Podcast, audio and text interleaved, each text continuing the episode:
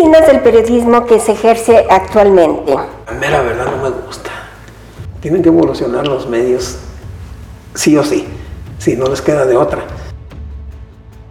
La clásica pregunta que le hacen a los niños chiquillos, este, mi papá, ¿tú qué vas a hacer de grande? Y le digo, periodista. Y se rieron. Mi época más, este, eh, que yo disfruté más como periodista, fue cuando decidí que la política no era lo mío. Hoy te presentamos una conversación con Jaime Arteaga, durante sus 46 años de trayectoria, pasó por las filas de medios como Momento, El Heraldo de Aguascalientes y El Sol del Centro. Fue también corresponsal de la jornada. Desde el año 2012 y hasta la fecha, participa en la radiodifusora Más que Radio. ¿Cómo descubriste tu vocación? Bueno, la, la vocación la descubrí desde niño, desde, no sé, cuando empieza uno a leer, 6, 7 años por ahí porque yo recuerdo que mi padre era lector, era lector incansable, pues siempre estaba leyendo. Y incluso cuando yo todavía no entraba a la escuela, que no sabía obviamente leer ni escribir, este, me entretenía con la sección de los monitos y, y ahí estaba yo con él, según yo, leyendo también, ¿no? Y, este, y después aprendí a leer y me acuerdo que mi padre, entre, otros, este, entre otras publicaciones, leía sucesos siempre el Excelsior, el Heraldo de aquí de Aguascalientes, cuando vivíamos aquí, y, este, y por ahí, pero siempre estaba leyendo, y un libro siempre tenía, ahí, siempre. Entonces, este, a mí me gustaba mucho leer, a, con todo el que estaba bien escuincle, eh, me gustaba mucho leer a Renato Leduc, que escribía en la revista Siempre. Eh, también escribían ahí Alberto Domingo, eh, Manuel Saide y otros. Y a mí me gustaban mucho. Y la clásica pregunta que le hacen a los niños chiquillos, este, mi papá, ¿tú qué vas a hacer de grande? Y le digo, periodista. Y se rieron, porque obviamente en la familia no había ningún antecedente. Por ahí dicen que alguien anduvo este, en la guerra de reforma, que anduvo escribiendo por ahí al lomo de mula, que le dicen, anduvo escribiendo este, crónicas. Pero no, y es más, yo nunca, no, no, tengo ni siquiera ningún escrito de esos y ni sé si es verdad que existió ese personaje. Entonces, pues a mí me gustaba eh, mucho escribir. Y otra cosa, que cuando yo estaba muy niño, mi padre, por cuestiones de trabajo, tenía que salir mucho. Y, y, a veces se pasaba buenas temporadas fuera, no sé, tres, cuatro meses. Y yo le escribía cartas, le escribía cartas, diario, diario le escribía una carta. Y entonces, pues mi mamá las juntaba y a fin de mes o a fin de la semana se las mandaba todas juntas, porque si no volvía a salir caro, ¿no? Diario una carta, pues sí estaba. Pero eso me, me, dio, me hizo la costumbre de, de escribir, ¿sí? Como quien dice diario, escribía una crónica porque en esas cartas yo le contaba a mi papá todo lo que hacía, ¿no? Cómo me había ido en, la escuela, cómo que hacía, el deporte y todo eso que, que me gustaba tanto. Entonces, este, ahí empecé a escribir y, para mí siempre fue algo así como, como hablar, como platicar, escribir, como es lo mismo. Y yo creo que ahí nació, ahí nació mi vocación, porque ya más grande me preguntan otra vez este, qué quería ser y yo dije que periodista. Y como que ya no les dio tanta risa, pero sí, todavía así como pues, este, ¿sabe? Este chauza. Cuando, cuando entro a la prepa, en el examen de admisión nos preguntaron que qué pensábamos estudiar, yo pues periodista. Cuando iba a salir de la prepa, mi padre me vuelve a preguntar, bueno, a ver, hijo, pues ahora sí ya llegó la hora de la hora, ¿qué vas a hacer? ¿Qué vas a estudiar? Periodismo, papá, te lo vengo diciendo desde hace, ¿a poco de veras? ¿Qué crees que era broma? Y me fui a estudiar periodismo. Me fui a estudiar periodismo a la UNAM y de ahí, saliendo de la escuela, empecé y y pues no he parado prácticamente. ¿Cuál fue tu época de esplendor o, lo que, o la que más disfrutaste? Platícanos de tus experiencias más importantes. Bueno, mi época más, este, eh, que yo disfruté más como periodista fue cuando decidí que la política no era lo mío.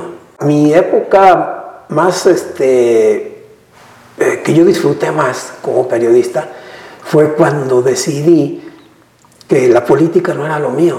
Sí, a mí, o sea, entrevistar políticos no me atraía en lo absoluto, escribir sobre política, alguna columna política, pues tampoco, ¿no?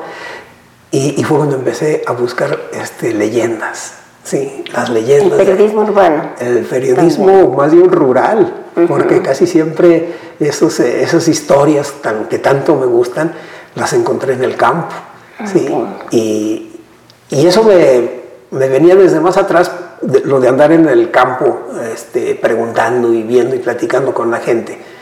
Pero ya a manera de, de, trabajo ya periodístico fue en el sol, en el sol cuando pues la mera verdad no me satisfacía absolutamente nada lo que hacía.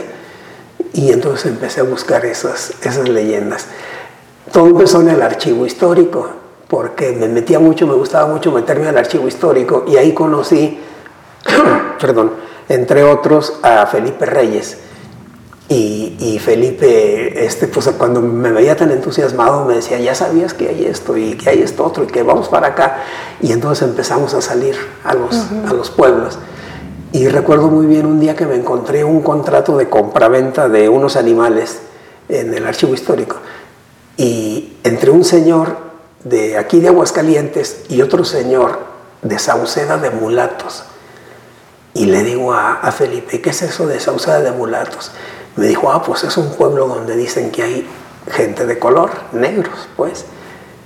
Ah, le digo, dices, pues es que hay una historia por ahí, que hubo un asalto hace siglos eh, de los chichimecas a una caravana de españoles en donde llevaban esclavos negros.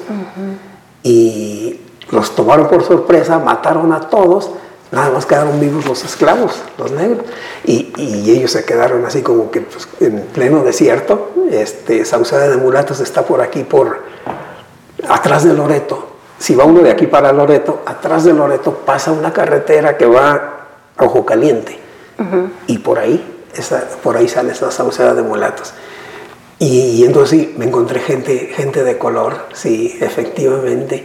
Y, se me hizo muy interesante también ese, ese asunto porque cuando estábamos ahí, este, pues llegamos y sí había personas, eh, bueno, normales, entre comillas, ¿no? Normales, así como nosotros, más o menos, morenitos claros, pero sí había personas completamente negras, ¿sí? Y me llamó mucho la atención un muchacho este, que estaba jugando voleibol, altísimo, mucho más alto que yo fácil, este, de puro nervio, puro nervio, muy delgado, pero puro nervio. Y este, ¿qué más? La boca gruesa, la nariz chata, así, pero el pelo lo tenía lacio y mm. largo. Entonces ahí estaba el mestizaje, pero perfectamente ¿Hace cuánto visitaste esa comunidad? Esa comunidad fue este, pues, recién entrado al sol, ahora ya cerca de 40 años. Sí. Jaime, nosotros fuimos testigos de esta importante transición tecnológica. Te tocó la época del linotipo, del telex, la máquina de escribir manual, la computadora, el viper o el celular. Mm, pues todos. Todos, cuando yo empecé en el periodismo, escribíamos en máquina de escribir, ¿no? Para se escuchaba precioso en las redacciones, ¿no? Que Era sublime ese ruido, el tecleado. el tecleado. Y entonces, este, me tocó el cambio a la computadora y pues yo estaba todavía muy chavo. Pero sí me acuerdo que las personas, los reporteros ya viejos, no soportaron el cambio. Y los que pudieron se jubilaron y uno o dos se quedaron por ahí, batallaron mucho para aprender la computadora. y, yo, tenía que aprender porque pues, estaba empezando, ni modo de decir yo me jubilo, pues no. Y entonces, este, y así empecé, dio, di el paso a la, a la computadora. Bien. ¿Cuál era la persona más buscada porque sabías que te daría nota? Bueno, buscaba por mis colegas, pues sí, Felipe González. Era muy, socorrido, ¿no? Por todos. Para la nota informativa, pero no, yo no tanto, este, como te digo, me, dio más bien por ir a buscar otras, otro tipo de información, leyendas y todo eso. ¿Hubo amenazas por notas incómodas?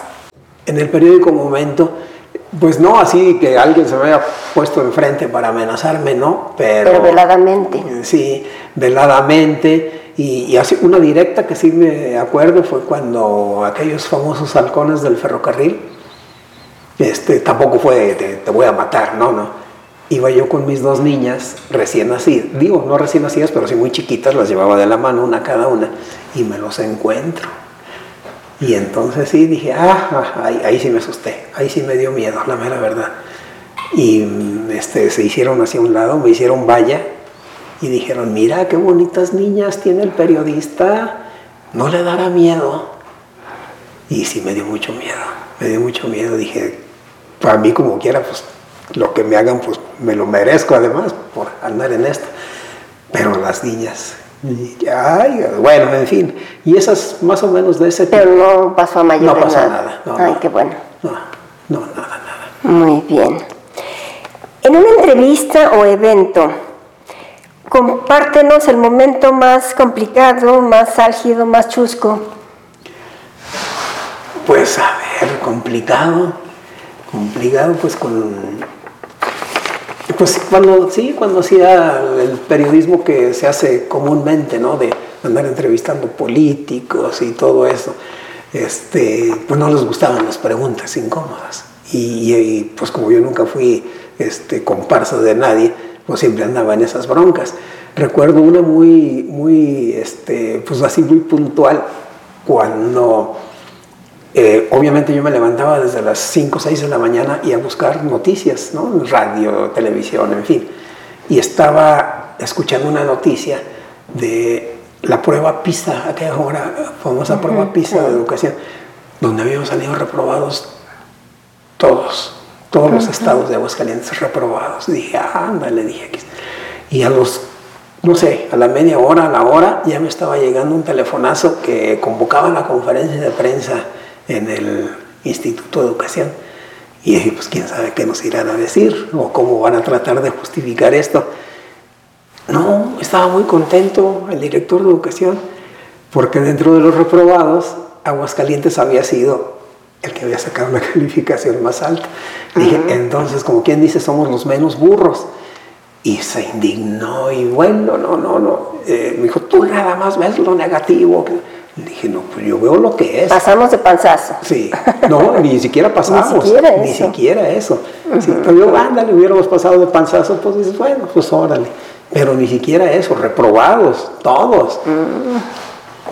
En el ejercicio periodístico, ¿hay amistades o intereses? No, intereses. Intereses. Los políticos te dan por tu lado cuando les conviene y si ya no les conviene, te, ni te pelan. Sí.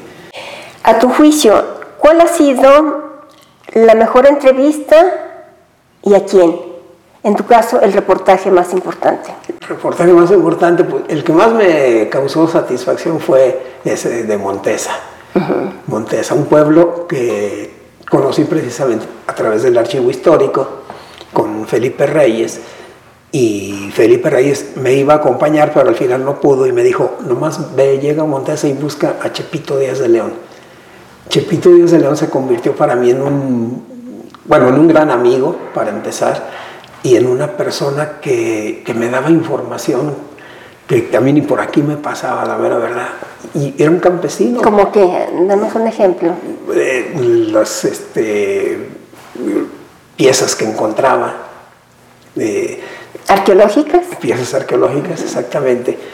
Y luego me las comparaba con lo que él había eh, investigado en los libros y eh, había varias coincidencias muy interesantes, ¿no? Por ejemplo, este, pititos y flautitas que son iguales aquí en América del Sur, por, por decir algo. Y cosas así que, que seguido fuimos encontrando, este, bueno, que él ya había encontrado y que me fue mostrando.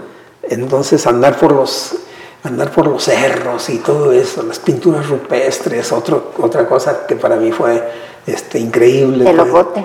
¿Eh? El locote, sí. Bueno, el locote ya muy golpeado. Uh -huh. y, pero los que me llevaba Chepito siempre, siempre me pedía, no vayas a dar la ubicación, uh -huh. porque luego vienen y se las quieren llevar y me mostró algunas que ya se habían querido llevar con cincel, hazme el favor. Sí, como si te pudieras llevar una pintura rupestre a tu casa, que yo no sé para qué, sí, porque no tiene ningún valor absolutamente, valen ahí en donde están.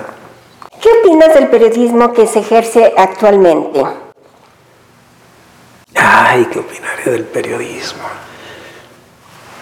Este, la mera verdad no me gusta.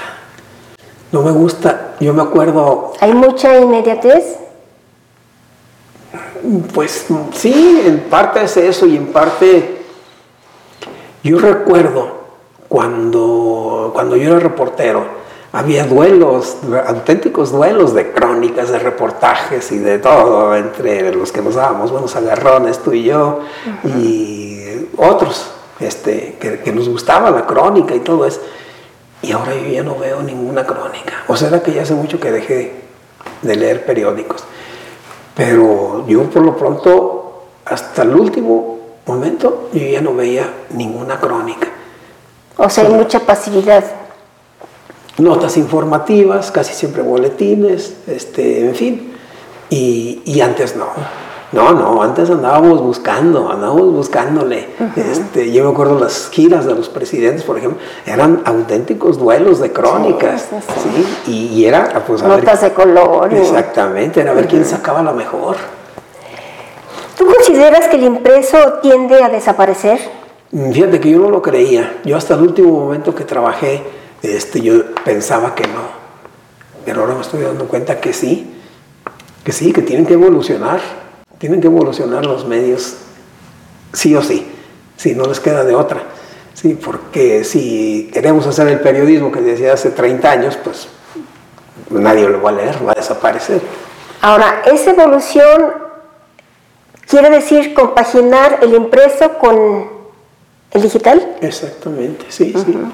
Porque ya, sí, ya el digital, sobre todo los jóvenes, yo nunca he visto yo a un chavo leyendo un periódico acá sentado como nos sentábamos nosotros con un café y no, ni de chiste. Ellos están acá en el, en el celular, perdón, o en la computadora, ¿sí? Y, y, yo no. Digo, no sé las personas mayores como yo si puedan, pero yo no puedo leer en, en la computadora o en el celular. Te leeré, o sea, a lo mejor una cuartilla, dos, ya así muy, muy cansado, pues. Y aparte no hay como sentir el papel y el olor de la tinta. Exactamente. Sí, sí, sí. Eso es este, innegable. y, yo siempre decía, no, el periódico nunca va a desaparecer, siempre. Y ahora ya lo estoy dudando. Esperemos que no. y para concluir esta amena charla, ¿algún mensaje que quieras compartir? No, pues cuál. Eh, pues a los jóvenes, a los que aspiran a ser periodistas que pues que le, no sé, que le entren pues a la, sobre todo a la información y también a, a vivirla, a vivir la noticia. Yo tuve un maestro que nunca lo voy a olvidar, obviamente, Fernando Benítez, y, y siempre me quedaba yo después de la clase con él o lo acompañaba a su coche, en fin, platicando con él, y siempre me decía, no te quedes con lo que te digan, no te quedes con lo que investigues en los archivos. Ve, ve a los lugares, ve. Dice, porque ahí te van a hablar las paredes, lo que sea, ahí te van a hablar. y, pues eso les diría yo, ¿no? Que no se queden, que no se queden en... Que no se conformen con el boletín. No, mucho menos, sí. O con la rueda de prensa. Era lo que más este, detestaba yo al último ya ya de plano yo ya ni participaba, yo nomás aventaba ahí mi grabadora, que era lo que hacían la mayoría, aventaba ahí mi grabadora y ella llegaba y transcribía y punto. Porque no me gustaba que yo hiciera una pregunta buscando sacar algo. Y los demás. Y los demás salían con otra cosa y, pues... o te la pirateaban la, la respuesta. También, también. Pero no podías darle continuidad, pues, incluso si la respuesta salía implícita otra pregunta, ya no la podías hacer. O si tenías suerte lo podías hacer. En fin, pero pues sí, a los muchachos, a los nuevos comunicadores, que por cierto en la familia tengo una, una nietecita que está estudiando comunicación, nada que ver ni con lo que yo estudié ni lo que, lo que yo trabajé. Y seguido me pregunta cosas y, mm, eh, perdón, otro mundo. Otro mundo, totalmente, totalmente digital, completamente. Sí. Jaime, pues muchas gracias por haber venido. Este, un gusto saludarte y qué bueno que regresaste a visitar la que alguna vez fue tu casa editorial. hace muchísimos años que, estuve por aquí y pues también nada que ver, nada que ver. Era, bueno, ya sí, ya, ya trabajábamos en computadora, unas computadoras chistosísimas. No sé si las recuerdas. Sí, cómo no. Cuadraditas, así. Compugráfico o algo así se llamaba. Sí, su disco y se lo metía así ahí vas con tu disco a, la dirección o a la jefatura de redacción, en fin. Bueno, pues otros tiempos, ni modo. Gracias, gracias a ti. Gracias.